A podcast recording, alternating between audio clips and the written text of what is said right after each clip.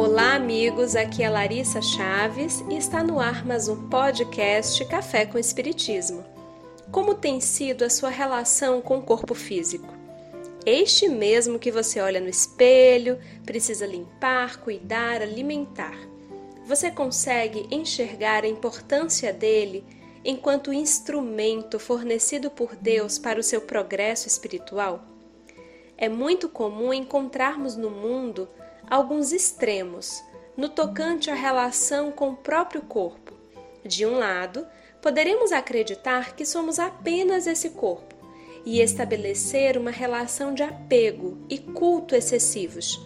Podemos ainda acreditar que somos apenas este corpo e, diante da doença ou limitação física, achar que está tudo acabado, que a vida não vale a pena com tal aprisionamento.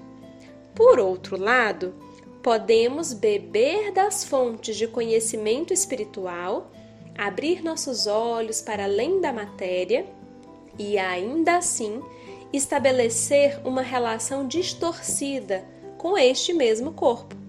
Poderemos achar que os instintos do corpo nos atrapalham e siliciar a matéria na busca da vida espiritual.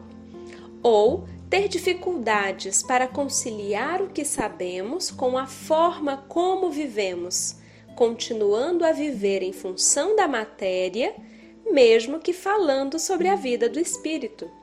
São muitas as possibilidades de conflitos que conseguimos criar. No livro Momentos de Coragem, psicografia de Divaldo Franco, Joana de Ângeles escreveu sobre este tema no capítulo 13, usina de forças. Diz a benfeitora: Ama o corpo que te serve de instrumento para o progresso espiritual, com respeito e elevação. Por meio dele, cresces e constróis um mundo de esperança e felicidade, se o conduzes com dignidade e trabalho. Não suponhas que ele seja responsável pela falência dos teus valores éticos ou pelas sucessivas quedas que te retêm na retaguarda. A fraqueza moral nunca é da carne, mas sim do espírito que a comanda. Nem excesso de cuidados, vivendo para ele, nem abandono, desprezando a própria sorte. O teu corpo é conquista que alcançaste diante das soberanas leis da vida. Torna-o uma usina de forças a serviço do bem e um santuário de bem-aventuranças com possibilidades de alçar-te das cinzas e do lodo da terra aos altiplanos espirituais onde reinam a felicidade e o amor total.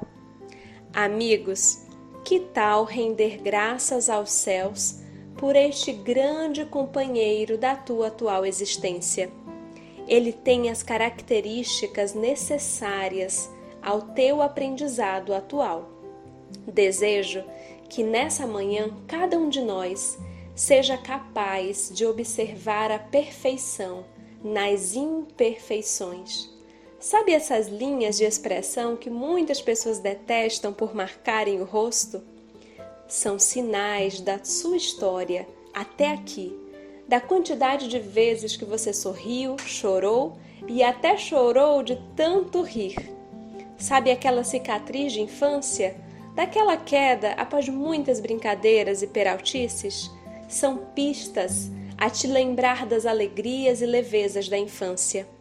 Deus é sábio em tudo, absolutamente tudo o que faz, e não, ser, e não teria se equivocado ao criar nosso corpo material. Valorizemos esse divino instrumento que tanto tem contribuído com a nossa purificação. Um grande abraço a todos e até o próximo Café com Espiritismo.